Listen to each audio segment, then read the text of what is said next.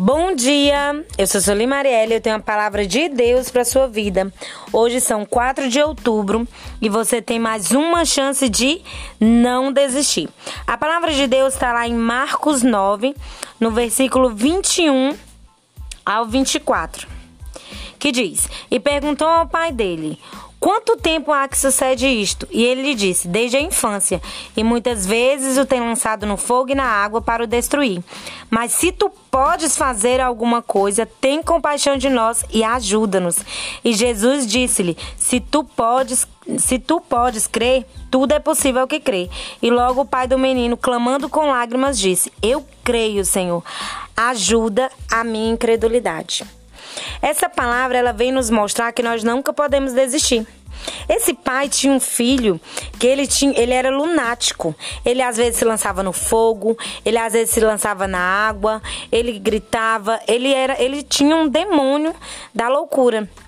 E aí o pai pegou e de tanto pedir, pediu até para os discípulos de Jesus para que curasse ele, e eles não conseguiram. E Jesus perguntou: que quanto tempo sucedia aquilo? Aí ele disse que desde a infância.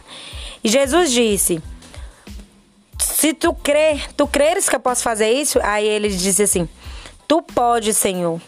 Aí ele disse assim: Tudo é possível ao que crê. E eu pergunto hoje: Você crê que o Senhor pode fazer o impossível na tua vida?